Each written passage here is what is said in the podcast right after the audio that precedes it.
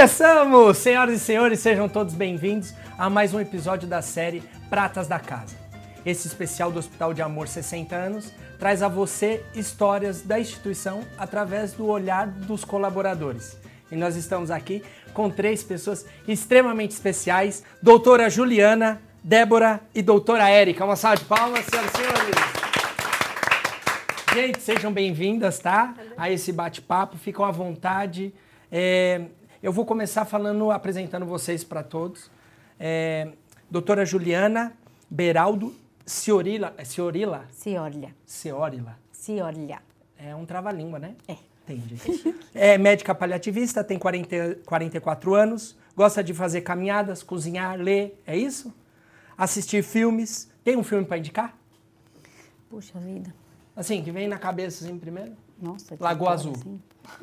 Não, Não. Já, já foi, né? Não, assim de chofre, não sei. Deixa eu pensar. Eu vou Tá pensar. É, pode ser razão e sensibilidade. Pode. Gostou? Muito. É que já tava é aqui. meu favorito. É. A produção é boa. Bom, é, tem mania de limpeza, de organização. Sua viagem inesquecível foi pra Disney com a família? Divertidíssimo, vira criança, né? Sim, foi muito bom. É bom. Foi muito bom, porque todo mundo estava no tamanho bom já de ir, então todo mundo aproveitou muito. Foi muito bom. Ah, ótimo. Bom, momento inesquecível no mar, abraçada com seus filhos. Na época tinha 8 e 11 anos. Eles têm quantos anos? O mais velho tem 16 e meu caçula tem 11. Eita, já grandão, Já. né? Olha. Ó, seu filme preferido tá aqui, A Razão e Sensibilidade. Gosta de pet, tem uma vira-lata adotada chamada Tem, tem É- um é um- vira-lata adotado. É um cachorro? É um menino Jack. chamado Jack. É. Jack. Não é do Titanic. Não, é porque ele tem um uma manchinha preta aqui nesse olho que parece um tapa-olho. E aí a gente deu É o o nome Jack de Jack Sparrow. por causa do, é isso, do Piratas do, Caribe. Gente, ó. E sonha fazer é, pirão com a cabeça de um bacalhau. É, é isso? Não, a produção colocou Não. aqui. Não. Não. Você gosta de cozinhar? Gosto. Tá, mas não, por exemplo, cabeça Não, de bacalhau eu nunca eu vi. faço muito bem macarrão. Mas é Macarrão. basicamente o que eu faço bem. Macarrão. Boa. Bom. Então é isso, gente. Estamos convidados aqui a comer na casa da doutora Érica um macarrão. É, E a Débora, aqui é a próxima convidada, por favor. Débora Rebolo Campos. Acertei? Bom. É enfermeira, trabalha no Hospital de Amor há 17 anos. Ela não gosta de revelar sua idade, é tipo Glória Maria, né? Fica, não fala, tal. Seu maior sonho é ficar rica e poder realizar todos os outros sonhos. Né? Viajar muito, mimar, oferecer conforto para os seus pais e irmãos. Também queria poder viver de fotografias. Você gosta de fotografar? Adoro. E agora, nessa época de selfies, as coisas, você tira bastante ou não? Eu prefiro fotografar os outros. Ah, entendi. Boa. E, bom, também né, reza a lenda que jogou basquete na sua adolescência e adora jogar vôlei de maneira mais competitiva. Por que você riu? Porque é verdade. É verdade isso? Eu achei que era igual a cabeça do bacalhau. Não? É, É, é sério? é sério. Você jogava vôlei? Não, o vôlei é hoje. Eu joguei basquete. Ah, jogou basquete. Eu E agora joga vôlei. Agora eu brinco de vôlei. Entendi, Mas é competitiva. Um pouco, né, gente? Ó. Mas o basquete eu fui pra liga, campeonato estadual e tal. Com um metro e meio. Contei minha altura. Bom, gente, começamos com revelações bombásticas. Exato. Tá bom, entendi. Se apertar mais, fala a idade. Mas é Até para o final do reforçar o peso. êxito. né? Muito bem. Bom, é, aqui tá, tá falando que você. Nossa, isso é legal, hein? Tem um- uma viagem que marcou muito, que é uma visita a um campo de concentração na Alemanha. Isso. E aí, como que é a sensação? É tenso? Muito. Muito tenso. É algo inesquecível e não sei se faria de novo. É mesmo pela vivência, assim, Pela de- vivência. tipo, Sim, eu gosto muito dessa parte da história. E é, foi, foi realmente muito, muito, muito intenso.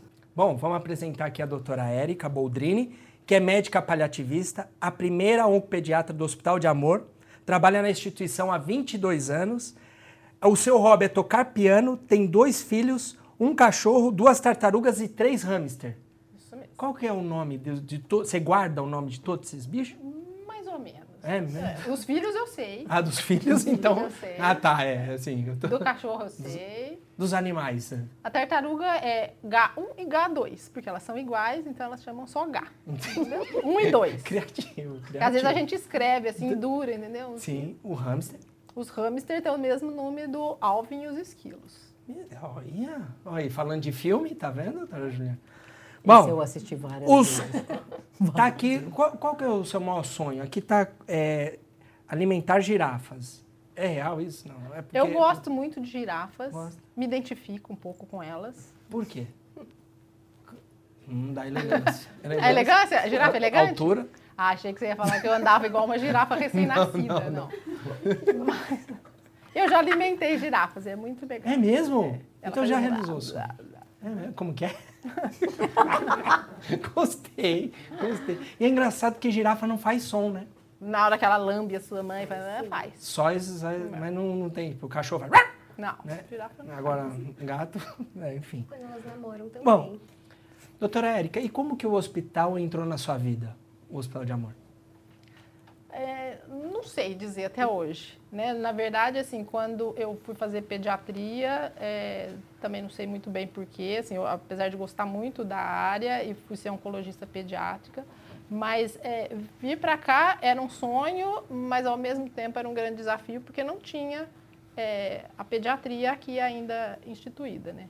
Então, foi vir com aquele desafio, assim, tipo, será que vai dar? Será que consegue? Será que monta? Será que vai ter paciente, né? Existiam algumas poucas, é, mais até adolescentes, que eram tratadas principalmente pela equipe da hematologia, então alguns adolescentes com leucemia já estavam por aqui, é, mas não tinha, né? Nada Aí de tinha essas criança, dúvidas de, de- não do que ia tinha equipe, acontecer. não tinha é, o ambiente para criança, não tinha nada, né? Então foi meio um desafio chegar e e aí a conclusão foi não dá para ficar, né? porque não tinha como, era eu sozinha, não tinha equipe, não tinha ambiente, não tinha nada. né? E quando aca- aconteceu assim? Falou, ah, agora a gente tem uma pediatria no hospital. É, na verdade, assim, é, a gente ficou ainda um tempo lá na Rua 20, né? Porque, como você disse, sou dinossauro, não sou igual ao seu filho, mas Não, eu, não sou, eu, não. eu, eu, eu, não queria ser dinossauro, mas eu sou dinossauro. Tem 22 anos Não, dentro do- dinossauro, quando eu cheguei lá na 20 ainda, então as crianças não tinham, ficavam no mesmo quarto com o adulto, uma dificuldade. Aí aos pouquinhos a gente conseguiu, é, quando construiu aqui, Uhum. cons- conseguimos um pedaço de um corredor, então onde a gente conseguiu pelo menos decorar aquele pedacinho, ter uma cor, conseguimos aos pouquinhos ter a enfermeira, a primeira enfermeira da pediatria. Foi a Débora?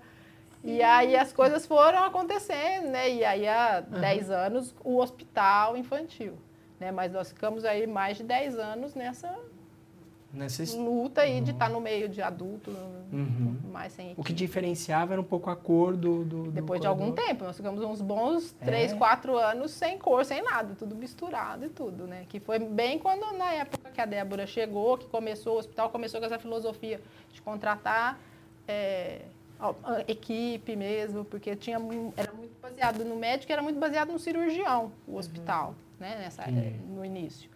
E aí, é, que como começou a ter equipe, que aí, tipo, conseguiu uma enfermeira, e aí agora nós vamos conseguir. Então, e aos pouquinhos foi, foi construindo. Que legal. Essa história é forte, né? E é bom ter vocês aqui, é a primeira oncopediatra E a primeira e a enfermeira. primeira enfermeira. Como que foi, Débora, a sua história com, com o hospital?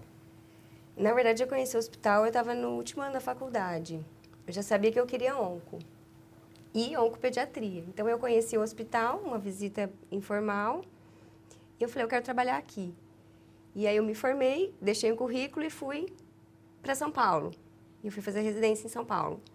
E aí, com quatro, cinco meses de residência, eu recebi uma proposta para vir para Barretos. Que legal. E aí, eu disse tchau para São Paulo. e vim para Barretos. Mas quando eu entrei, era bem essa essa Um cenário filosofia mesmo. Era um né? cenário que assim, olha, a gente sabe o seu interesse pela pediatria, mas você não, eles foram bem taxativos. Você não está indo para pediatria, onde você vai tem crianças, mas não é exclusiva. Falei, não, tudo Ah, bem. Começa assim, né? Sim. A onco sempre foi uma área que me desafiou muito. Isso eu já tinha certeza desde o segundo ano da faculdade, que era onco que eu queria. Então, eu entrei no ambulatório de químio e eu tinha contato, então, com a pediatria, oncoclínico, transplante e os pacientes do tórax. E, então, nós éramos três enfermeiras e, então, quando tinha criança, eles me chamavam. Quando tinha paciente do transplante, chamavam a outra enfermeira, que ela tinha mais afinidade. E da onco, nós nos revezávamos. E aí, fui conhecer a doutora Érica, bati lá na porta dela. Oi, você que é pediatra? Então, eu sou enfermeira que tem muito interesse em pediatria. E aí começou uma amizade, uma admiração, e enfim. Acho que dá um podcast só sobre isso, né? Um dia eu barrei a entrada do marido dela no hospital. eu não sabia que era ele. Todo mundo queria falar com ela, não dava para atender as crianças. Aí ele foi chegando. Pois não, eu vim falar com a Erika. Não, a doutora Erika está atendendo. O senhor pode aguardar lá por fora, por favor. Mas eu fui fofa. Mas eu só não sabia que ele era. Marcelo, um beijo, né? Se você estiver assistindo, eu te adoro. É Marcelo, vocês? É. Oh, e aí foi isso, e aí foi, foi desenvolvendo, a gente conseguiu uma equipe, aí conseguimos um corredor colorido, uma equipe, uma classe hospitalar, e aí e hoje a gente tem um. Nossa, e hoje vendo tudo isso que está construindo, a estrutura que tem, é, é uma realização ímpar, assim, né? Ímpar. Nossa, muito bom. É muito bom saber dessas histórias, assim, me impacta muito conhecer essas histórias. Doutora Juliana, e a, e a sua história? Você trabalha no São Judas, Sim. que é o hospital paliativo do é. Hospital de Amor, né? Eu trabalho no Hospital São Judas e esse mês eu completei um mês de trabalho lá. Na verdade, eu completo um mês dia 17 de março. Em 17 de março faz oito anos que eu estou aqui. E eu vim para aqui por puríssimo acaso, de uma maneira completamente inesperada, né? Eu morava em Rio Preto há sete anos, é, que é a cidade do meu marido. E o meu marido é médico de UTI, ele é intensivista. E uhum. ele foi chamado para vir para cá. E um dia ele falou para mim: Vamos conhecer lá, vamos ver como é que é. Eu falei: Vamos, mas assim, botamos filhos no carro, viemos lá de Rio Preto para cá. Só um passeio, a princípio, assim. Um passeio e vamos conhecer a UTI, uhum. vamos ver o que, é que eles né, oferecem. E aí ele gostou muitíssimo da ideia de vir para cá, né? Porque para ele profissionalmente significava dar menos plantões, ficar mais com a gente. E aí ele falou: Eu quero vir e o que, que vamos fazer? Eu falei: Olha, eu tinha meu consultório aberto em Rio Preto, né? É, funcionando já, minha vida já era lá. Mas ele falou, aí ele propôs de talvez ele ficar aqui durante a semana e voltar para Rio Preto no fim de semana. E eu falei: Não, onde vai um, vai todo mundo. E aí, na ocasião, uma pessoa tinha saído do São Judas e me ofereceram uma vaga lá. E aí eu fui conhecer o hospital dois dias depois e nunca tinha trabalhado especificamente com cuidado paliativo, eu sou geriatra de formação, né? E aí falei, tá bom, vou vir para cá. E aí, gente, um mês depois, a gente estava aqui. Né? uma semana depois, a gente assim. alugou uma casa, uhum. dali a dois dias, a gente viu escola, e eu nunca mais saí daqui. Então, essa, eu, em fevereiro, em 1 de fevereiro, nunca imaginei, em 17 de março, eu comecei a trabalhar no, na fundação. Então foi inimaginável, assim, eu nunca esperava, nunca imaginava. Uhum. Foi uma guinada, assim, foi como se alguém puxasse e falasse, olha, esse caminho que você está aí não é, agora você vem para cá. Porque foi um mês e 17 dias até estar tá aqui trabalhando. Então foi, foi maluco, foi uma história maluca. Que legal. É. Ju, é, como você era na infância? Assim, hum. que, que, recordações você tem da sua infância? Porque a gente está falando, é, o programa é Pratas da Casa é a gente contar a história de vocês, é, saber um pouquinho de vocês que trabalham dentro da instituição do Hospital de Amor. E a gente, lógico, quer saber um pouquinho de vocês, então a gente vai resgatar essas histórias. Como que é, como foi sua infância assim? Como... Ah, eu tive uma infância feliz, eu acho. Só que eu era eu era tímida e era CDF, né? então era uma pessoa que estudava bastante. Meus pais pegavam muito no meu pé pelo estudo, assim, né? Eu, eu, sou filha única, então, assim, me cobraram bastante. Mas eu era uma guriazinha alegre, assim, não, não tenho lembranças ruins, tenho lembranças boas da infância, mas sempre mais é, com as atividades voltadas a, a dentro de casa, né? Eu sou de São Paulo, de apartamento, então, assim, é, eu ficava o dia inteiro na escola, porque meus pais sempre trabalharam, mas eu me divertia na escola e, enfim, eu tive uma infância feliz, eu não posso reclamar, não. Mas eu era uma menina mais da leitura, assim, do que da atividade física. Sempre foi assim. Você sente diferença, por exemplo, da sua infância com a dos seus filhos? Sinto, porque eu vim para o interior faz 15 anos. Ah. E, então eu criei eles aqui, né? Meu mais velho tem 16 anos, eu criei os dois aqui. E, e, eles saem com muito mais desenvoltura do que eu saía, eles têm mais amigos e eles convivem muito mais comigo. Eu via os meus pais de manhã e à noitinha só. E o resto do tempo eu ficava na escola, almoçava na escola, fazia tarefa na escola. E eu vejo os meus filhos três vezes por dia, faço todas as refeições com eles, levo e busco da escola, porque como a que cidade é legal. é pequena, eu fico muito mais perto deles do que eu tive meus pais por perto. Então acho que é diferente. Foi completamente diferente E você é eles. de São Paulo capital? Sou de São Paulo capital. Naquela correria doida lá. Sim, saí de lá com 30 anos e faz 15 que eu tô aqui no interior já. 15 anos. Então eu gosto muito de viver aqui. Eu não, não reclamo não de viver no interior. Para eles é muito bom e para mim também. Legal, obrigado. E, e- e a sua Débora, como foi sua infância? Acho que eu tinha o mesmo tamanho que eu tenho hoje. Não mudou muita coisa né, na Não altura? muita coisa. Mas é que você sabe que você é uma mulher zipada, né? Uma grande mulher em pequeno espaço. É, Gostou dessa? eu gostei. Eu joguei no Google para... Desculpa, pode continuar. Um pouco diferente da Ju, a minha foi casa, interior também. Minha cidade é pequena. E também, eu tenho lembranças muito boas, um pouco de arte. Eu tinha três irmãos, então, né, É. um pouquinho diferente, né? É a única mulher? Não, Não. somos de três mulheres e um homem. Ah, tá. Acho que foi tranquilo. Não quebrei nenhum braço, nenhuma perna. Mas era Estudava arteira. bastante, um pouco. E era competitiva, igual você colocou na sua descrição, que você é, de alguma forma, quando vai, é, quando vai jogar vôlei, falaram que você briga por cada ponto. Mas Sem assim, ser você... competitiva, eu sou determinada. Eu acho que Olha, determinada. Bonito, Tá. Ah, legal. Érica, como que é? Como que foi sua infância, assim?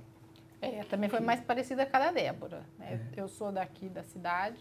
Você é de É, Barretos? Na verdade, nasci em Ribeirão, mas né, meu tá. pai veio para trabalhar aqui e vim muito pequena. e de uma família muito grande, nós somos em cinco irmãos e tinha cinco cachorros, e, então tinha muita arte, muita arte, muita arte. Também estudava, mas É. tinha bastante arte. Entendi, entendi. Bom, se- é, assim, um pensamento, assim, é, doutora Juliana, um pensamento teu da infância, né? Se a gente revivendo a infância. É, você se tornou aquilo que você pensava? Quando a gente é pequeno, a gente fala, nossa, eu queria ser tal coisa, né? Tem alguns uns sonhos, assim. Você chegou a se tornar aquilo que você queria? Ou não? Você era uma criança que falou, ah, não, não, não pensava, sabe? Porque tem essas questões, né, de mãe colocar, o que você quer ser quando crescer? Tal. É, eu eu não, não havia pensado antes em ser médica, né? Até chegar no colegial, eu pensava em fazer letras e queria trabalhar com tradução e com literatura mesmo. Mas o meu pai é uma pessoa singular, assim, que, que sempre foi feminista e tinha muito medo que eu dependesse de alguém ou que eu ficasse é, com alguém realmente por depender financeiramente. Então, assim, meu pai tinha pavor que eu ficasse desempregada caso ele faltasse e ele dizia que eu tinha que me bastar. Então, assim, meu pai sempre sonhou que eu fosse médica. E aí eu acabei fazendo medicina. é, eu acho que eu, eu tinha alguma vontade, mas ele, ele pressionou um pouquinho e eu acabei virando médica. Mas eu não me imagino fazendo outra coisa hoje em dia. Então, assim, eu acho que eu me sinto completa dentro daquilo que eu imaginava. O que eu imaginava era trabalhar com uma coisa que eu gostasse muito e, e ser independente através desse trabalho. Eu não tinha um sonho imenso de me casar nem de ter filhos. Isso aconteceu para mim de uma maneira até que não tinha sido imaginada antes. E eu terminei por casar com meu melhor amigo. Então, assim, eu, eu me considero fe- feliz, realizada dentro daquilo que eu podia imaginar. Mas eu não, não fazia grandes projeções também, não. Não ficava sonhando cada passo, nada disso. Entendi. Fui, fui vivendo conforme foi vindo mesmo. Que legal. Eu tenho o Benjamin, tem sete anos, meu filho. Uhum. Aí eu falei pra ele, filho, o que você quer ser quando crescer for dinossauro? Eu achei tão ambicioso isso, né? Quando me perguntaram isso na infância, eu falei ascensorista de elevador. Sabe que existia, né? Quando eu era pequena, Entendi. se você fosse na Mesbla, em São Paulo, tinha uma mulher que ficava no elevador e falava lingerie, louças, não sei o quê. Segundo andar, moda infantil, moda não sei. Então, eu falei que eu queria ser ascensorista. Ascensorista. É, naquele entendi. momento. Sentada Nem existe mais essa profissão. É. Essa profissão acho que nem existe mais, né? A Mas, mesbla também não. nem a Mesbla. nem a Mesbla. É pura verdade. É. E você, Débora? Que, é, é uma boa. Minha mãe me achou ótima que eu falei ascensorista, que era uma palavra muito grande. Uma vez eu conversando com um menino, eu fiz assim, o que, que, você quer ser quando crescer? Ele falou assim, policial. Eu falei, o que faz um policial? Ele, ion, ion, ion. Ah, da sireninha. Sirene. Ele queria ser a sirene. Sim. Entendi. Ô, Débora, Débora, e você? É, por exemplo, você olhando para a tua história, é, você se tornou aquilo que você... Por exemplo, pensar, ah, com tantos anos eu vou ser tal pessoa. Eu, Acho como que que não. é? Eu também. Eu também não fiz grandes projeções. Uhum. Não escolhi ser assessorista porque nem tinha isso na minha cidade. A mesma já tinha Não acabado. tinha mesma e nem loja com elevador, então não tinha essa possibilidade, né? Mas ser enfermeira não, não era assim uma coisa que eu construí ao longo dos anos. Foi uma decisão que eu tomei já quando eu precisei escolher algo para o resto da minha vida ou pelo menos para para ser alguém enquanto profissional. Né?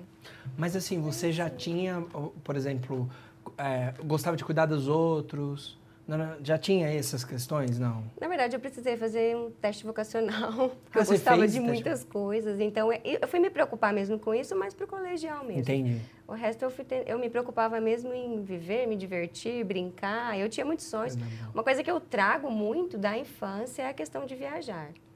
Eu não Isso viajei. desde pequena você eu- desde pequena, desde nova, né? Porque pequena.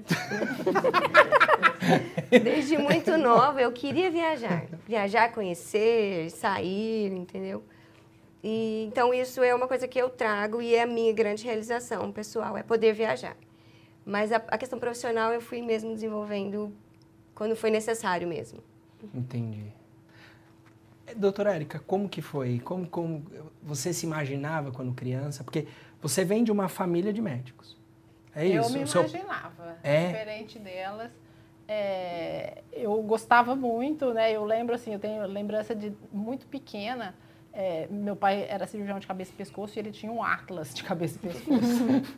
e eu adorava pegar aquele atlas que ele guardava super escondido. E eu chamava meus irmãos para ver aquilo. E aí tinha um que não queria, o outro que saía, o outro falava, eu vou rasgar, isso é horrível. E eu achava lindo aquilo. E aí eu tormentava muito ele, então eu ia, assim, eu é, corri muito naquelas escadarias do São Judas, que nem existe mais, igual a Mesbla. E, assim, eu fiquei super feliz o dia que eu estava lá dentro, né? E eu consegui ler a placa que estava escrito que era proibida a entrada de menores de 12 anos. Eu entrava sem saber ler e sem ter 12 anos. Ou seja, Eu você já não máximo. cumpria, mas... Achei o máximo aquilo, tipo, eu já tô aqui dentro. Eu vou ser médica, eu adoro o Vou Atlas. dar umas altas agora. Eu adoro o Atlas de cabeça e pescoço. Sou amém. E você brincava com as coisas do seu pai, por exemplo? É, não, em casa- Estetoscópio, essas coisas? É, não, era mais os livros mesmo, que são todos terríveis, né? Porque os livros de cabeça e pescoço são muito feios, muito... Os pacientes também, depois, quando foi ficando adolescente, que eu ia ver, eles são muito, infelizmente, são pacientes muito é, é, deprimidos, dep- né? assim, é, caquéticos e tudo. E eu ia e eu achava eles lindos e adorava aquele ambiente. Mas Que não fui lindo. fazer isso, né? Assim, no final, por, sei lá, né? Destino, que acabou fazendo cirurgia de cabeça e pescoço foi meu irmão. E eu acabei sendo pediatra, fofa. Fofa. Apesar de gostar do Atlas de cabeça e pescoço. É, como a gente tem servido vocês que estão assistindo ou ouvindo essas histórias, eu vou servir aqui também. A gente está servindo as pessoas com boas histórias. Eu vou servir para vocês aqui um pão de queijo. E, e pode comer, gente, por favor. Vou, vou arrumar um espacinho aqui. Obrigada. Por favor, pode comer. Depois faz bochecho com a água, tá? Bom, é o seguinte. Bom, aproveitando e a gente contando e entrando na história, conhecendo um pouquinho mais de vocês, as pessoas que estão assistindo e estão ouvindo, conhecendo mais de vocês, a gente, a produção pediu fotos, né? E então agora é a hora da foto, que é a produção pediu fotos que de alguma forma marcassem vocês, trouxessem alguma história. Eu tô com elas aqui e eu vou distribuir, e vou pedir para que vocês possam é, mostrar e também descrever essa foto e o que, que ela te representa, essa foto, né? Foto traz muitas memórias, lembranças, enfim. E aí eu gostaria. é, doutora Juliana, você pode, por favor, mostrar sua foto? Posso, Por posso. favor. Essa foto aqui aconteceu em 2018, pré-pandemia, né? Num momento tão feliz da vida, né? É, porque foi em setembro de 2018 e logo no ano seguinte já começou a pandemia, né? Essa foto mostra a minha família, né, na Disney e eu usei essa viagem para ensinar alguma coisa para os meninos, né? Porque eu não queria que o dinheiro saísse do orçamento mensal da casa. E aí eu comecei a dar plantões noturnos. Eu três anos antes, da- dois anos e meio antes da viagem, eu me propus a fazer uma poupança Disney. E aí duas noites a três noites por mês eu trabalhava exclusivamente para isso. Então eu colocava esse dinheiro em separado numa poupança e toda vez que eu saía de casa, eles eram então quatro anos menores, né? Então eram um pouquinho menores, eu deixava eles com meu marido e eu dizia, olha, eu estou indo trabalhar agora para guardar o dinheiro para a gente poder viajar. Então, assim, quando a gente viajou, tinha todo um significado, né? De ter guardado o dinheiro. E foi uma viagem muito feliz, assim, porque eles já eram maiorzinhos, eles puderam aproveitar muito. E foi uma viagem que, que foi fruto de uma conquista por um tempo, de uma privação para eles também da minha companhia. Eu queria que a, via a viagem servisse para para isso também, né? Porque eles reclamam da gente trabalhar fora. Mesmo quando a gente está perto deles, eles reclamam muito. Mas por que você vai trabalhar? Por que você uhum. trabalha tanto? E eu queria que eles associassem a ideia do trabalho a uma coisa boa para eles. Então foi uma experiência muito boa para nós todos, né? Claro, um sonho. Tinha um propósito, é. então, né? Teve vários propósitos e esse foi um deles, assim. Então foi uma uhum. viagem muito feliz, que a gente ficou muito juntinho, né? Eles se divertiram pra caramba, foi muito bom.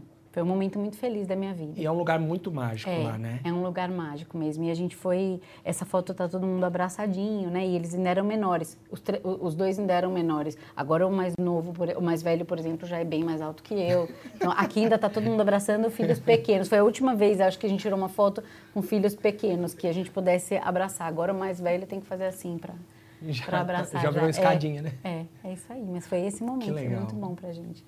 Débora, e sua foto? Qual que você escolheu? Do meu tamanho, elas são sempre atemporais, assim. Meus pais sempre conseguem fazer isso comigo. Sempre é fácil abraçar. É, né? Porque eu cresci muito. Na verdade, é uma foto da minha família também. E, ah, então, como eu disse, eu tenho um irmão e três irmãs. Mostra, mostra ali. Isso.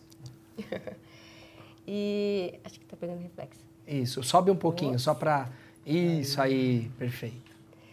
E esse dia foi um dia muito especial, porque foi a formatura da minha irmã mais nova, né? Foi, na verdade, um encontro para a formatura dela, né?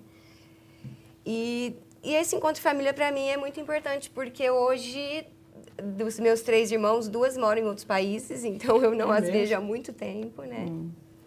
E o meu irmão morou muito tempo, muito longe daqui. Então, praticamente outro país, né? Era em Goiás. Então, dava oito horas de viagem de carro, né?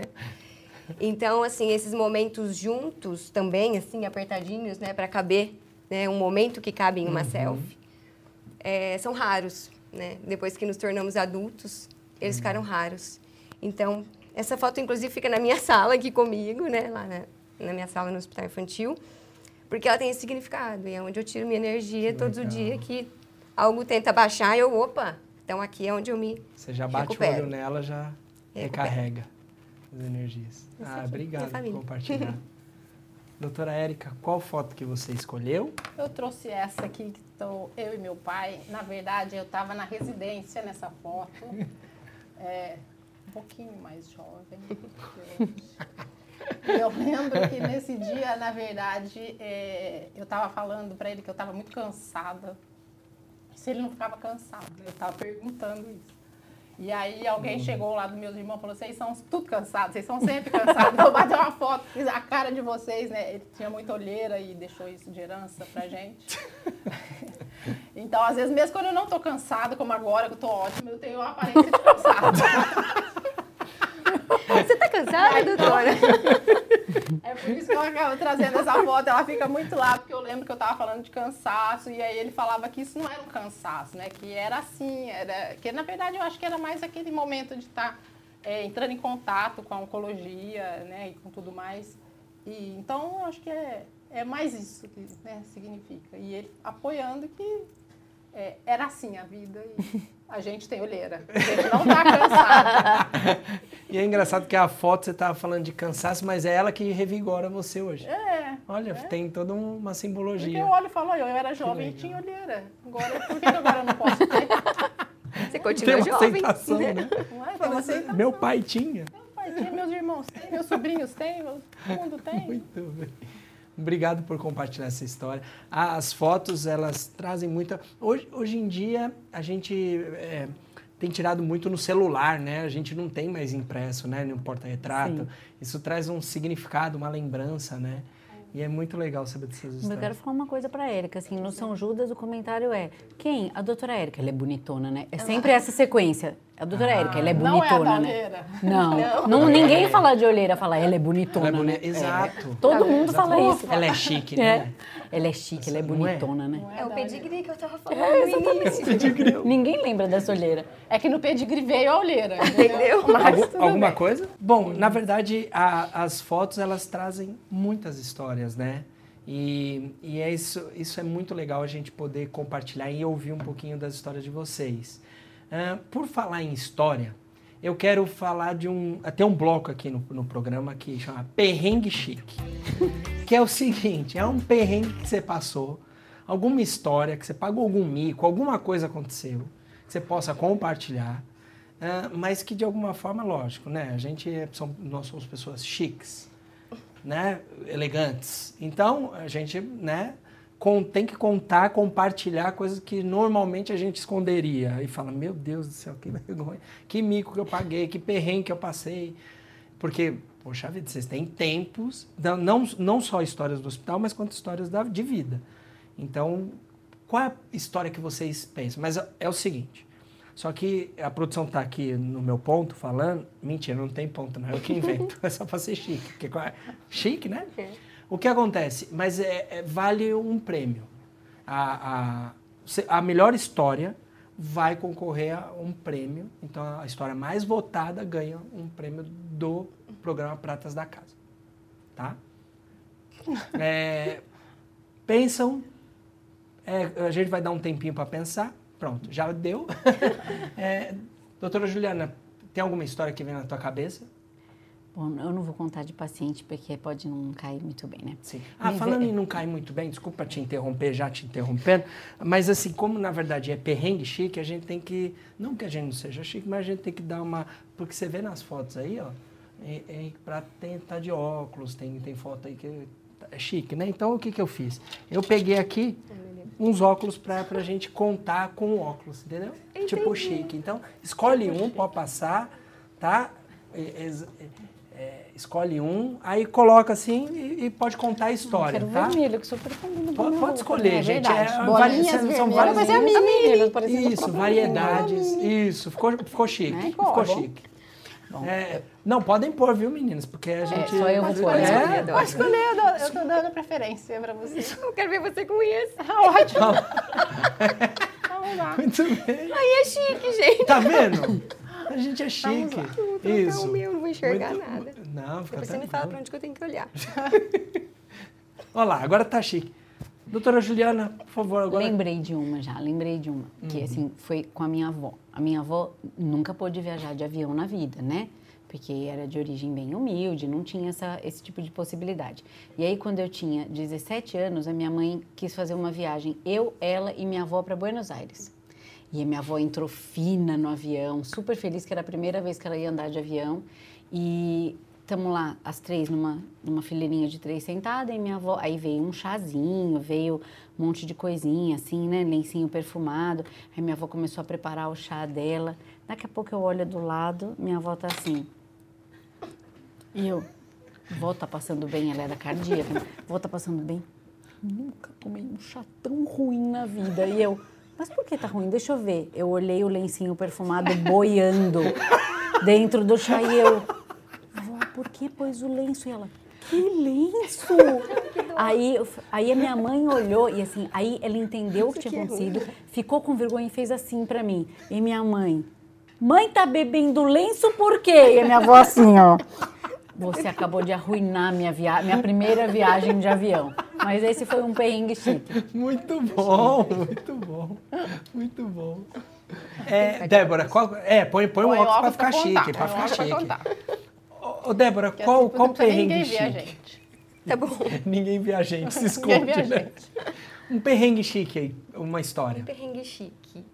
Então, já que é chique, ele aconteceu nos Estados Unidos. Olha, esse, esse vale Mas prêmio. a primeira vez que eu fui pro St. Jude, que é o hospital parceiro do hospital. Ah, meu Deus do céu. Você já conhece, tô com medo, tô com medo.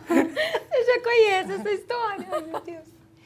E e assim, teve todo um preparo, porque o hospital não era parceiro. Foi a doutora Érica que me ajudou a preencher os formulários. Vai, minha filha, Estados Unidos, fica lá 30 dias sozinha, né? Eu fui, né? E aí, o diretor daqui do hospital na época ficou assim na minha cabeça: não perde nenhuma oportunidade, nenhuma oportunidade. E eu fiquei com aquilo na cabeça 30 dias, não posso perder nenhuma oportunidade. E aí tinha uma palestra do Dr. Justin Baker, que é o papa do cuidado paliativo pediátrico, e eu fui assistir essa palestra. E não estava no meu schedule nenhuma reunião com ele, nem nada. Vou assistir a palestra dele.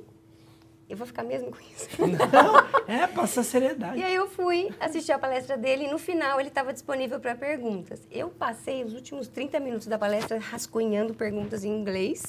Como eu poderia perguntar em inglês para ele?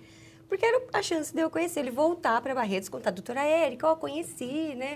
Diretor, conheci, né? Não perdi meu tempo, enfim. Boa. Só que durante a palestra, eles serviram uns lanches. E aí... tinha alface no lanche. e aí eu, eu fui, terminei, né? O, o lanche e a palestra, fiquei na fila para fazer minha pergunta para ele. E deixei todo mundo passar na minha frente, porque eu estava com vergonha de alguém escutar o meu inglês, olha só. Enfim, consegui conversar com ele, uma pessoa extraordinária, me deu atenção, falou comigo, me convidou para ir no outro dia na reunião do time dele. Eu saí de lá, assim, achando que eu... Arrasou. Prêmio. Fui pro banheiro, tinha uma alface do tamanho do meu dente, assim. E eu passei se você tivesse com esse óculos, ele nem ia olhar para fora.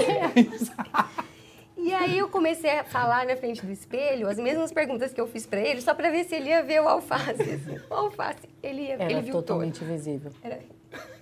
E no dia seguinte, eu tive que ir na reunião com o time dele. Eu escovei os dentes antes do café, depois do café, antes da reunião. Tipo, até para mostrar, eu não sou assim. É, eu não sou assim, exato. Eu não queria passar essa imagem, entendeu? E foi legal. Brasileira com alface. Maravilha. Isso aconteceu em 2010, entendeu? E até hoje a gente troca e-mail, participo das reuniões com ele, mas eu tenho certeza que ele, ele lembra, lembra de mim. Você acha que ele pensa, menina do alface? É, porque ele veio aqui para Barretos uma vez e ele falou que lembrava de mim. E não do alface. Mas não sei, né? Ela falou, lembrava de você e fez assim, ó. Né? Ele não fez, mas ele. Ah, lembro, de você. de você, tipo. É um perrengue chique, não é? Legal, tá na, tá na competição. Para, tá, para, para, tá, tá acirrada aí. Doutora Érica. É, bom, eu comecei a trabalhar aqui é, no ano 2000, né? E em 2001, um ano e nove meses depois, era meu casamento. E eu não tinha, não tinha férias, o pessoal tinha eu, às vezes o pessoal da Emato ajudava um pouquinho e tudo. E aí a gente conseguiu organizar que eles iam ficar duas semanas, né, sem a pediatra, e, e eu ia casar e ia ter lua de mel. Era em setembro de 2001. Mas aí, é, eu primeiro resolvi casar com um turquinho. E o Bin Laden estourou as, as, as, as torres, torres no mesmo mês, no mês de setembro, 11 de setembro. Eu ia casar dia 29 casar, né? de setembro. Aí eu ia para Dinamarca, eu tinha comprado um casaco, entendeu? Chique. Que aqui em Barretos não usa nunca. Nunca, eu, nunca mais na vida eu iria usar o casaco da Dinamarca. Aí a moça liga da agência e fala: Sabe o que, que é? Não dá para ir para Dinamarca. A gente não consegue sair de nenhum lugar, ainda mais você saindo com o seu marido, que chama Jamal, é turco, Bin Laden, não é aquela conexão. Então vamos rever o que, que a gente vai fazer. Eu só pensava no casaco. Eu tinha pagado uma fortuna no casaco, um casaco que eu nunca mais nunca usei. Nunca Foi para Campos do Jordão.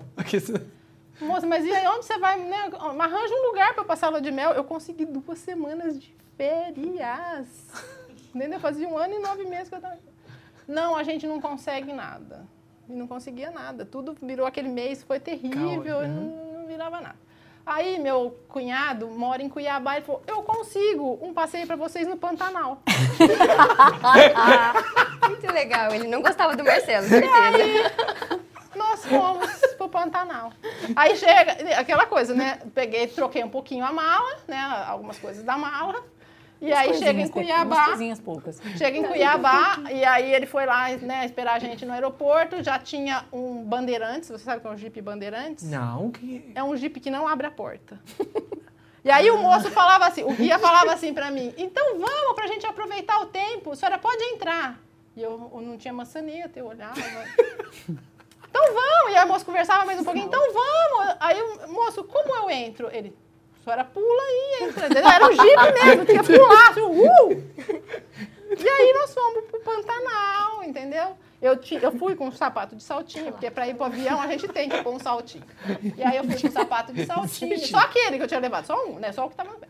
Mas aí foi bom, porque aí o moço na estrada, né, do Pantanal, todo terra, aquela coisa, ele falava assim, a senhora não quer parar? E aquela tapera, assim, né? Eu falava, não, obrigada. Eu dava mais um pouco. Ele falava, a senhora não quer parar? Não, obrigada. Aí na hora ele parou o carro, assim, o, o, tal do bandeirante, o Jeep Bandeirantes, que não abria a porta. Moça, melhor a senhora descer, fazer o que a senhora precisa, porque é o último lugar que a gente tem.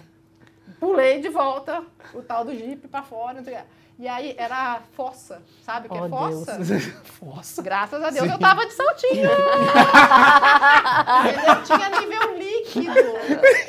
E aí o, o saltinho, saltinho salvou. salvou. Voltei, pulei de volta e foi uma lua de mel maravilhosa. Tô, há 20 anos atrás ainda, meu marido não me levou para Dinamarca. Uh. Fica a dica aí, Marcelo. Casaco nunca foi usado. nunca foi usado o casaco da Dinamarca. Muito bom. Juliana, se tivesse que votar numa história, qual que você votaria sem ser a sua? Acho que eu votaria na da Deborinha. Deborinha? Sim. Tá, um ponto para Deborinha. Deborinha, qual que você escolhe sem ser a sua? Eu voto no chá. No chá? no chá de toalhinha de mão. Doutora Érica, qual que você votou? No chá da toalhinha. No chá da toalhinha, né? Não sei se é porque eu já conhecia a história do alface, né? Eu já imaginei Já não cara, impactou tanto, Já né? imaginei a cara do Justin Baker vendo, entendeu? Até porque dar uma risadinha, Entendi. assim, de canto. As três imaginei... histórias... É do Brasil, né? É do Brasil. Mas o, o chá da toalhinha... Foi. Bom, as três histórias são maravilhosas. Assim, Parece um paraquedas no chá, assim. Paraquedas caído no oceano. Uh. Uma tristeza. Tadinho. Bom, mas qual história ganhou, da doutora Juliana, uma salva de palmas. E aí nós vamos ao prêmio, né? Então, por favor, doutora Juliana, pode se levantar, pode tirar o óculos também. Aqui, o troféu Nossa, Pratas da Casa. É! Olha, por favor, uma salva de palmas, por favor, levanta o troféu. Isso, agora devolve que tem outros programas, tá? Isso. É só pra tá? é, é só fique. É, é, só, é, é só ilustrativo, tá? É, Pode, pode passar o óculos aqui. Devolver o óculos da produção. Pra higienizar. Quer dar o seu também? Isso. Dar o seu, confunde. Ô, gente, é o seguinte. O próximo bloco, como a gente... Essa história do perrengue chique foi máximo, foi máximo. Mas é, é o seguinte, a produção é, tem alguns vídeos para mostrar é, para vocês. Aí eu gostaria que vocês prestassem um pouquinho de atenção ali na câmera. Por favor, gente, pode soltar.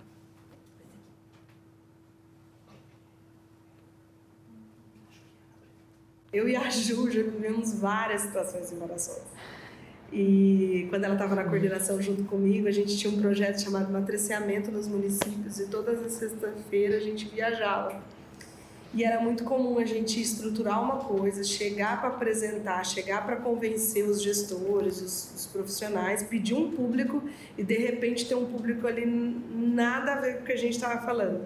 E ela olhava para mim e falava: vamos para o improviso é, a gente aqui no São Judas a gente gosta de comer, né? Então toda reunião nossa tem uma comilancinha. E a gente, nas reuniões, quando ela vê, ela vai lembrar, não posso citar muito detalhes, mas se ela vê que tem alguém mal arrumado, se ela vê que tem alguém sujinho de bolo, bolo, ela vai e tem a coragem, independente de quem for, de cuidar da pessoa, tirar a sujeirinha, arrumar, deixar a pessoa falar assim, olha, não tá bem, você me desculpa, deixa eu te arrumar que não tá bem. Então a Ju, ela é incrível. Minha amiga, minha parceira, me conhece só no olhar. É, nós tivemos uma, uma parceria de coordenação incrível ela se tornou muito mais do que um, um, uma parceira de trabalho para mim, ela é uma amiga. O abraço, eu falo que é um dos abraços mais gostosos que eu já tive, é o da doutora Ju. Da Jubes, minha amiga, da Juju, da pessoa que é, eu quero para toda a minha vida, sempre. Te amo. Beijo. Sabe quem é? Estamos aqui hoje para falar das suas peripécias no Hospital de Amor. Tainá vai contar um pouquinho de um acontecimento muito, muito bacana. Teve o meu aniversário, aí ela gostou muito do bolo, né? Ela falou, eu quero esse bolo no aniversário. Então, beleza, a gente gravou, assim, vamos fazer uma surpresa para a doutora Ju, né? Aí estamos lá na, tentando, no dia do aniversário dela, fazer de toda forma que, que ela aparecesse pra gente fazer uma surpresa e cantar parabéns. Só que essa mulher por nada nesse mundo parecia naquela sala. A gente tentou até quase carregar ela. Aí tivemos que inventar uma história Sim, que eu estava quase morrer, desfalecer, ter um aneurisma, um infarto agudo do miocárdio e nada dessa mulher aparecer. Então, somente assim. E de repente aparece na minha sala. Depois de quase desfalecida, vens até mim e diz que me ama para além da torre dos clérigos. É isso. Queríamos dizer que és muito, muito, muito incrível, especial para nós. Te admiramos como profissional, como pessoa. E chega a arrepiar, porque transcende os nossos corações. Amamos-te muito além do Jalapão e do Japão. Beijinhos! Beijos! Oh, coisa boa! Lindezas.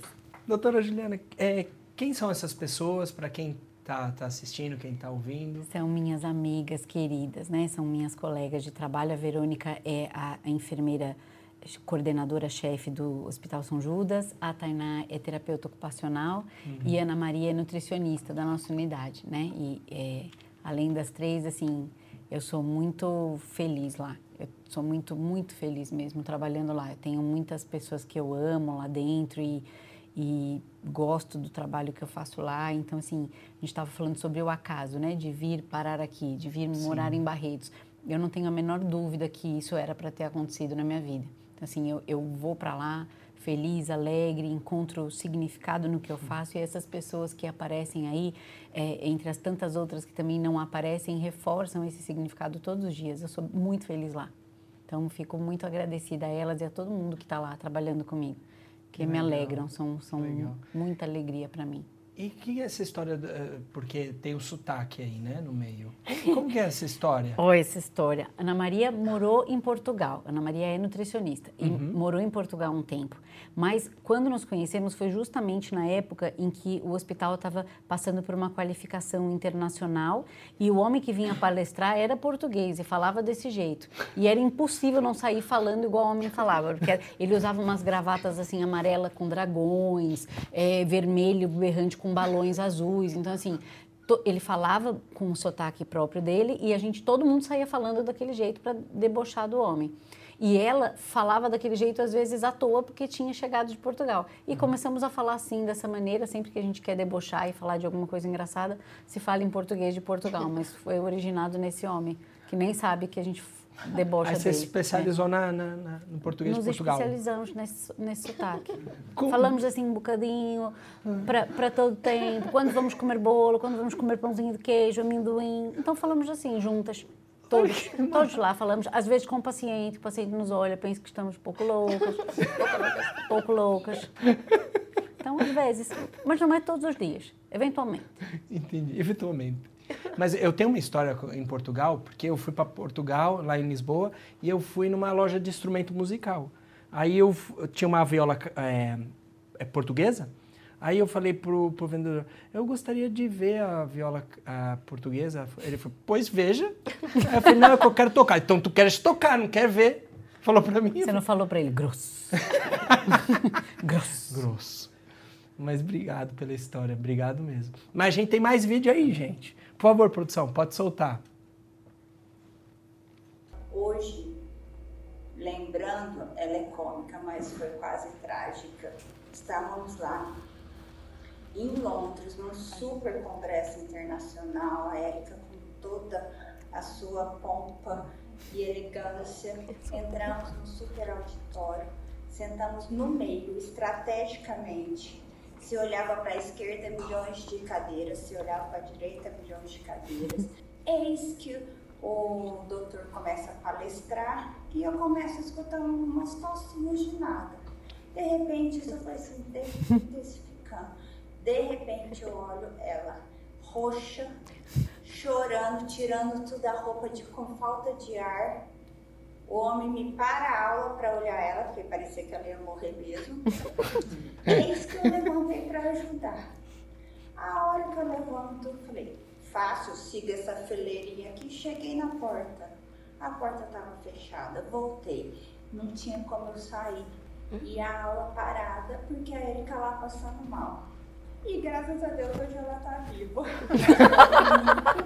Olhando retrospectivamente, mas ela já me passou vários sustos nesse nível aí, gente. Uma frase que define a Érica. Não importa que momento da vida, importa a gente viver com qualidade de vida. Isso é, acho que, o principal lema dela. Viver bem, independente do momento. Beijo, Érica! Com nove anos, eu comecei a tratar no hospital de amor. E a primeira médica que me atendeu foi a doutora Érica. E a doutora Érica, ela sempre teve um jeito muito especial de conseguir me acalmar sobre as mudanças e as coisas que iam acontecer. Como eu lembro quando ela me explicou que o meu cabelo ia cair, eu lembro que aquilo era uma coisa gigante para mim. Eu tinha um cabelão, eu adorava meu cabelo.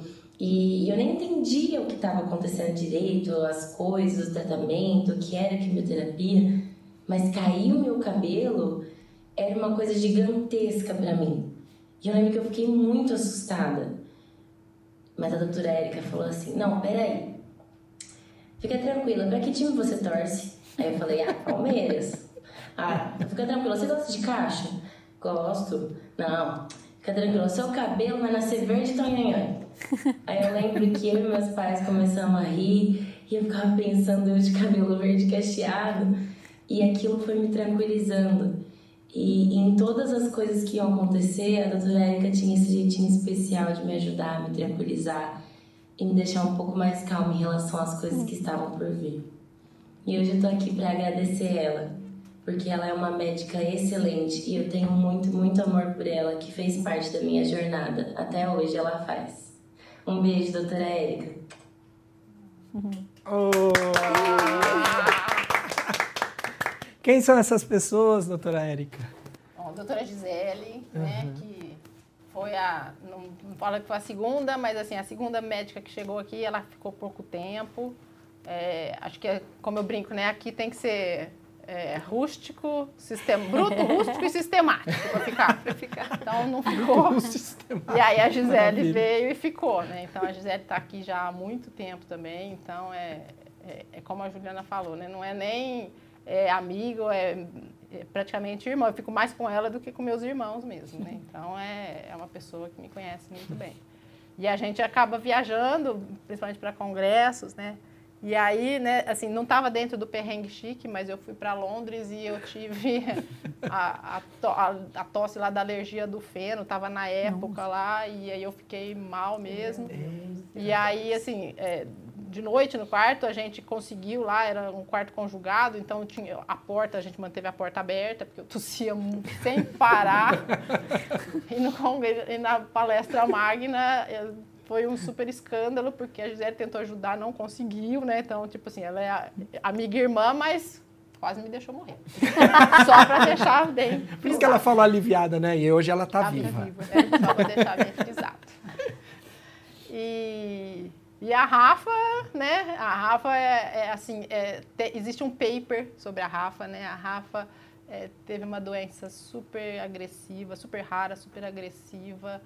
é, e ela, na verdade, né, na hora que tem que contar de milagre, ela é milagre, ela não dependeu de mim, né? Ela, a Rafa é alguém muito especial e que, que passou muitos bocados, né? E assim, do mesmo jeito que ela falou que eu inventava umas histórias, ela caía em muitas histórias e ela conseguia levar a vida numa boa. Então, ela era uma boa paciente também, né? Não era eu que era uma boa médica. Então, é, mandei ela, né, larga a mão de ficar preocupada com o cabelo, com essas coisas, vamos gastar o dinheiro em outras coisas. Então, com essas diquinhas, ela levava a vida e ela era uma paciente que acho que é para a família e para a gente no hospital foi muito tranquila de ser cuidada, né? E acho que por isso que ela conseguiu um, um cuidado tão longo e ficar tão bem. né? E graças a Deus também está viva, como eu. Ufa! Maravilha. E hoje a Rafa é palhaça no Hospital de Amor, né?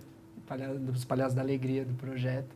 E eu tenho muito contato com ela e ela conta muitas histórias, assim, do quanto eh, você usava as eh, histórias lúdicas e, de alguma forma, ela embarcar e aceitar todo o processo, todo o tratamento.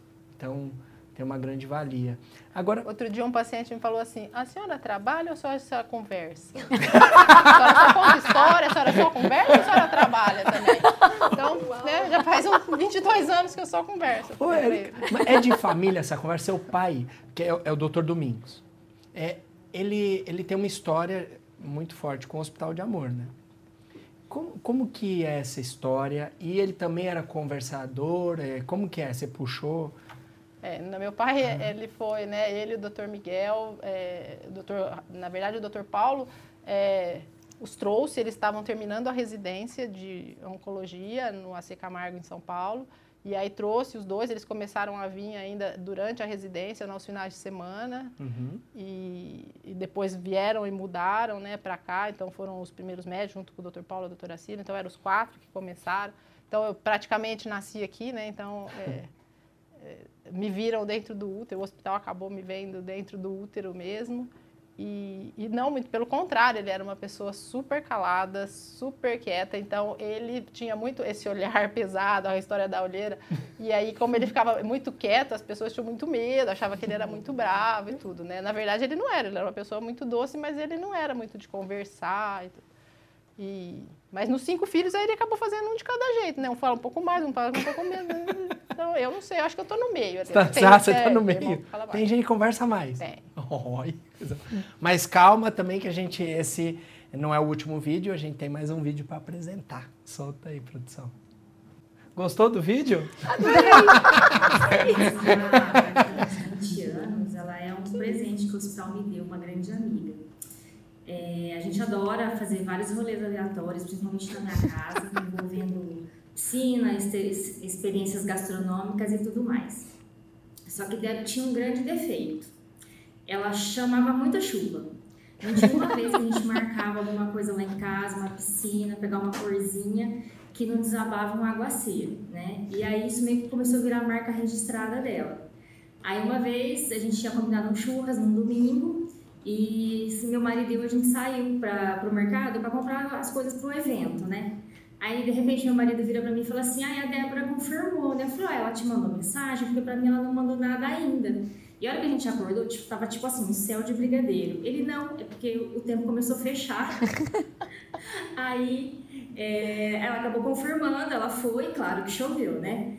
Mas, assim, a maldição acabou se, quebrando numa viagem que a gente fez para Capitólio. A gente chegou lá debaixo de chuva, num sábado, com previsão para chuva para o final de semana todo.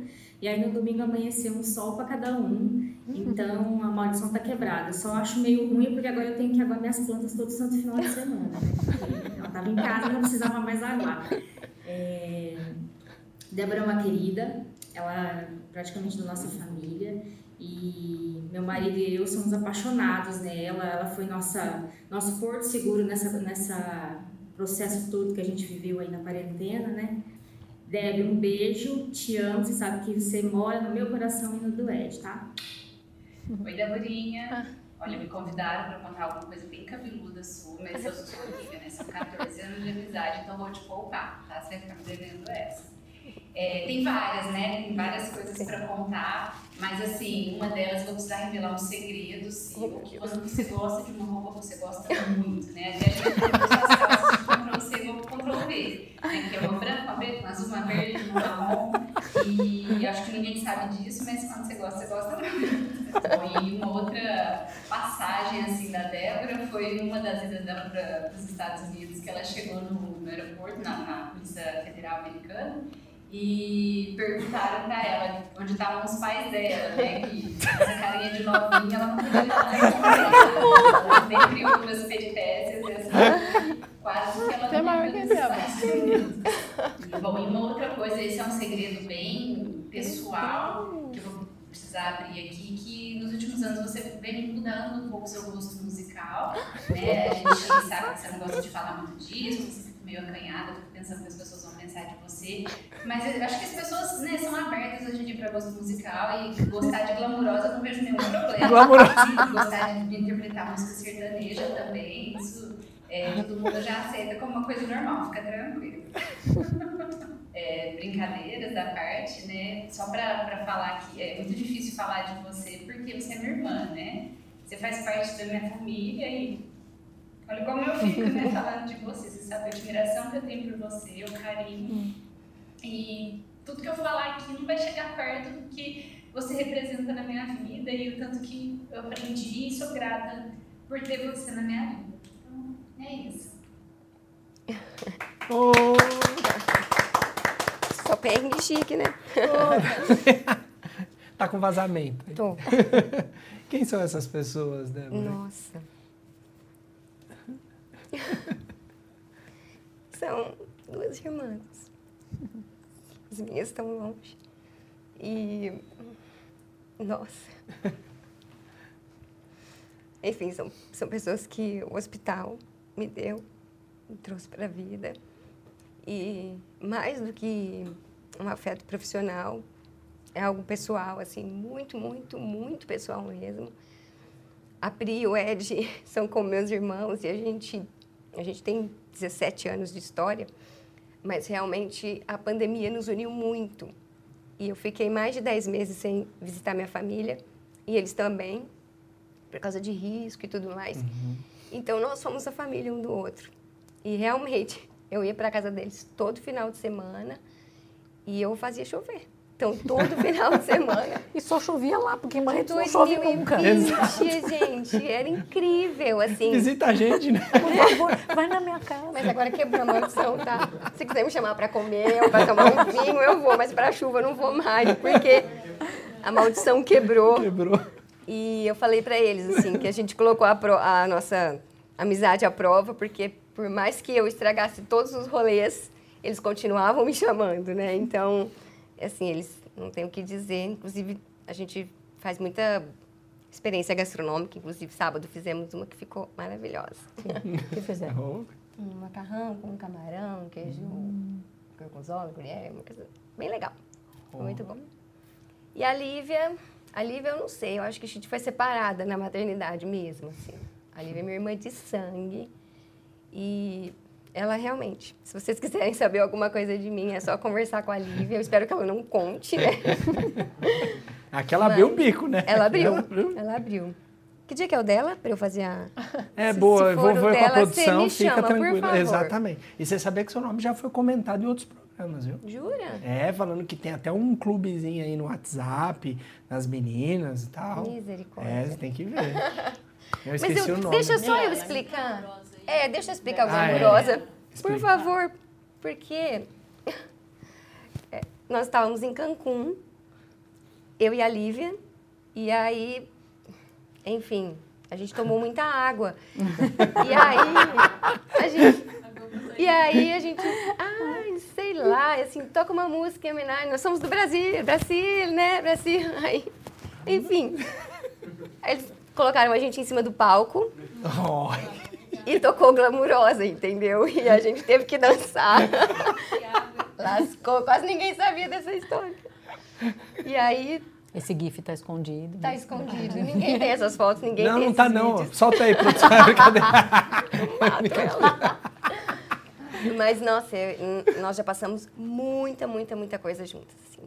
Que bom que ela que contou só os, só os perrengues. É, a gente fica às vezes longe da família, a gente constrói no trabalho é. novas, novas pessoas para formar a nossa família, né? Sim. É, gente, a gente tem um desafio novo aqui. Meu Deus. Porque no hospital geralmente tem muita injeção, né? Só que aqui é injeção de ânimo. Aí eles vão soltar uma vinheta, vai ficar bonitinho, entendeu? Entendi. Eu acho. É o seguinte, Espera. como que vai funcionar? A gente vai dar uma injeção de ânimo para o pessoal que está ouvindo e assistindo. Eu tenho aqui uma produção bem, bem específica. Bem produtiva. É lógico. que é o seguinte, eu só abrir aqui, tá? Vocês vão escolher cada um uma palavra que tem aqui. E aí você, vocês vão ter que montar uma frase de ânimo para as pessoas com a frase que, com as palavras que sair, tá? Então, por deve ser bolo, é. deve ser não, guarda-chuva. Tem, tem umas Assessorista. Não, tem gente Assessorista. Guarda-chuva. Tá? Ó, doutora Érica, pega Ai, pa, Deus, e passa. Pega e passa. E aí o que acontece? Que eu, vou, eu vou tá pedir. Café. Olha lá. Aí, café. É um grande estimulante. Entendeu? Tomem Eita. É assim? Já, já valeu? não, não, não é uma propaganda, é uma injeção de ânimo. Por exemplo, falar assim, por exemplo, ca- café. Fala assim, às vezes sua vida tá amarga, mas é igual café, dá uma reboladinha que às vezes o açúcar tá embaixo. Você cria uma. Vou falar essa. Entendeu? Você cria uma. uma, uma... Pega outra. Isso. Ainda bem que eu peguei pipoca. Qual que é a sua? Pipoca. sentido, é. É café, pipoca e qual sua? Parceria. Parceria. Ah, não vale. Pega Parceria. outra. Sacanagem também. Ah, que- Não, não. Ó, ó, é, é a sorte, tá?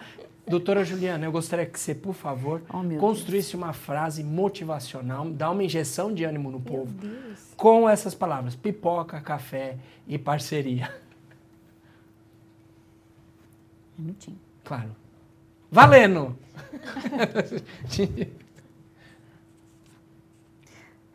Vá em frente e cumpra sua missão na vida. Milho, vire uma pipoca. Milho. Muito bem. Cadê o café Pronto. a parceria? Ah, tem que ser as três. Tem que ser as três. Ah, eu tenho que usar... Usa Ah, as três, não, não, usa as três. não. Não, achei que ficou bonito, pipoca. mas dá Ficou pra boa terminar. essa, meu, do milho. Ficou bom, ficou bom. Bom, milho. quero chorar. Espera um minuto. Bom, A do milho foi muito boa, hein? Foi muito bom. Deixa Então, não só assim, deixa só Não uma, pode ser só palavra- uma palavrinha. Só uma, pa- me só uma pa- muito fazer Deixa eu só isso. confirmar a produção. Produção, só uma. pa- Valeu, valeu, valeu. Valeu. Aê! Muito bem. Deborinha, a sua com parceria. Parceria. Uma injeção de ânimo com com a frase que contém a palavra parceria. E aí eu tenho que usar as delas também? Não. Não, não, a gente vai simplificar, mudou né? a brincadeira. Você mudou a brincadeira? Você já tem a sua? Não. Eu pensando. Tem uma parceria. Tem que ser, não pode ser muito sério. Depois vai dizer, trocar, você não quer. Vai. Calma. vai. Calma, não precisa- Isso. Tem uma dica. Parceria. Tempo? Tempo. Fantasia. Sei lá. Ânimo. Olha aqui, olha. Injeção de ânimo. Vai lá. Não, mas eu ia. Posso usar as duas. Já Pode? né? Pipoca. Olha, ela, é isso que eu, eu É o desafio. Vai. A pessoa Ânimo. gosta de desafio. Milho. É, não é milho, é pipoca, né? O milho virou uma Pipoca e pipoca. café, façam uma parceria e encham o dia de alegria. Pronto, tá bom. Até rimou. Rimou, rimou. Muito bom. Rimou. Rimou, ótimo. Muito bom. Perfeito. perfeito. Isso não vai para RH, não, né? Eu perco uns pontos aí, sei lá, né? Doutora Érica, por favor. Aquela hora que você está cansado, um pouco de olheira, pare e tome um café. Por quê? Porque se pudesse, né, se no hospital infantil eles liberassem a pipoca, eu preferia. Mas eles não Mas- liberam a pipoca. Então Faça só uma parceria. Não, não é uma reivindicação, Vou é uma injeção de ânimo, doutora. Ela tá fazendo uma uma reivindicação aqui, reivindicação. gente. Ela tá aproveitou aqui para fazer a reivindicação. Injeção de ânimo, tomar café na hora que tá lá cansado, meu. Bom, gente, ó, vocês são muito criativos na sala de palmas. Por favor, produção. Não é fácil não, mas vocês arrebentaram. Doutora Igual Juliana falou do- da transformação do milho para pipoca, que eu vou levar para a vida. Se eu fosse um milho, eu ia sair daqui motivada hoje. Muito bem, mas agora a gente está chegando ao fim, mas eu quero fazer um ping-pong, mas não é nada olímpico, né? É um bate-bola mesmo. Então vou fazer algumas perguntas. Doutora Érica, é uma mania que todos consideram estranha em você. É, minha filha disse que é, ela pergunta e eu não eu respondo com o cérebro só, assim, eu não falo, entendeu? Mas é que eu acho que perguntas que não têm resposta a gente não precisa responder. Maravilha. Simples assim. Olha, a mensagem motivacional. assim. Quando eu não respondo é porque acho que aquilo não é uma pergunta. Maravilha. Deborinha, o que, que você faria se você tivesse o poder de 24 horas ficar invisível? Você tá num lugar, você tá num lugar, mas ninguém te vê. O que, que você faria? que pode ser compartilhado. É. Caramba, 24 horas invisível? Sei. Nossa, gente, eu, acho, eu já quis ser invisível, mas não sei o que eu faria agora, assim. Quer perguntar dela enquanto eu vou pensando? Isso, vai, vai pensando, pergunta tá? aí. Ô, Doutora Juliana, o que te faz rir? Ah, o que me faz rir? Meus dois filhos, sem Seus dúvida. dois. Sem dúvida, porque são os trapalhões que eu amo. São bem atrapalhadinhos e eu adoro os dois. Então, os dois me fazem rir muito, Maravilha, sem dúvida. maravilha. Deborinha, já pensou? Ai, não sei o que eu faria. Algo que eu possa falar aqui, eu acho que eu entraria em algumas cozinhas de restaurantes. Entendi, porque ninguém. Mas para fiscalizar, por exemplo, se tá tudo em Só ordem, pra observar, pra ver se eu volto. limpinho. Isso, Ah, entendeu? entendi. Isso é legal. Talvez Isso é depois você nunca mais pudesse comer Exato. fora. Exatamente. Tô pensando. Metade. Doutora Érica, é, qual é a pior mensagem que você já mandou errada? Pode ser um e-mail, um WhatsApp que você fez. Ai, meu Deus, hum, lascou. Eu não, olha, eu não sou dessa de Não. errar. Né? Já peguei muita coisa errada, eu já vi gente fazendo coisa errada. Pode assim, caguetar alguém também, viu? Não, Aqui é não, não, não, não, não. Só não dá nome, né? É. A gente vai manter a ética. É. Não, não vou Não. falar. É chato falar que a Gisele sempre manda mensagem pro grupo errado. Eu não vou fazer isso. Não vamos Mas- expor, Não né? vou expor. Mas Mas você normalmente não, não faço, não. Normalmente. não fez um. "Ué?" Tal, não deu uma. Não, não tem. Que nem eu com essas mensagens, é, com essas mensagens não, com essas é, coisa no, no virtual, aquelas chamadas no virtual, teve gente que foi pro banheiro e deixou a câmera ligada, tem esses Hum. micos aí, né? Você tá numa reunião, já passaram por isso? Não, Não, graças a não Deus. passaram. Ou ouviu alguém Por passar por, enquanto, isso? não. É, tem casa aí, depois conto fofoca nos bastidores. eu conto quem é. Desliga aí. Bom, é, qual comida, Deborinha, qual comida você não dividiria nem um pedacinho? Como você falou de cozinha, que de invisível você entraria. Que, que... Eu acho sacanagem é, dividir bombom. eu acho, porque às vezes é grosseiro você não oferecer, mas, cara, eu tenho um sonho de valsa, pensa. E assim, eu tenho um problema com doce de chocolate. Então, Kit Kat, bombom, batom, danoninho, isso não, não se diz. Você pode oferecer igual os filhos pequenos. Você não quer, né, mãe? É. Você fala, não, obrigado, não. Você Isso é uma boa maneira, Você não quer, né? Então, eu acho que não. Exato. Muito bom, muito bom. Doutora Juliana, é, qual feriado não existe e você criaria? Nossa Senhora. Qual feriado não existe? Nossa Senhora criaria. existe, né? É 2 de outubro, se não me engano. Eu acho que eu criaria. Puxa, que difícil. Nossa, eu não sei essa resposta. Não sabe? Alguém, alguém chuta Qual o feriado? Eu queria o dia do amigo. Porque ele existe, mas ele não é feriado. Eu acho Ah, que a gente verdade. tinha que ter feriado pra comemorar cuidar. com o É, amigo. divertir Fica a nossa reivindicação. Uma salva de palmas, senhoras e senhores. Ótimo, maravilha. Bom, a gente chegou ao fim. Eu quero muito agradecer as histórias, a disponibilidade de cada um. Conhecer um pouquinho mais de cada um, que eu tenho convívio, mas a gente se encontra, mas é, é muito interessante saber cada história. Obrigado pela disponibilidade. E aí eu gostaria que cada uma encerrasse com uma palavra para dizer para o público, assim, uma palavra é Parceria. ótimo. Café. Ótimo. Olheira. Tchau, gente. Muito obrigado. Esse faz um, mais um programa Pratas da Casa. Um beijo enorme. Dá tchau pro pessoal. Tchau, gente. Obrigado, obrigado.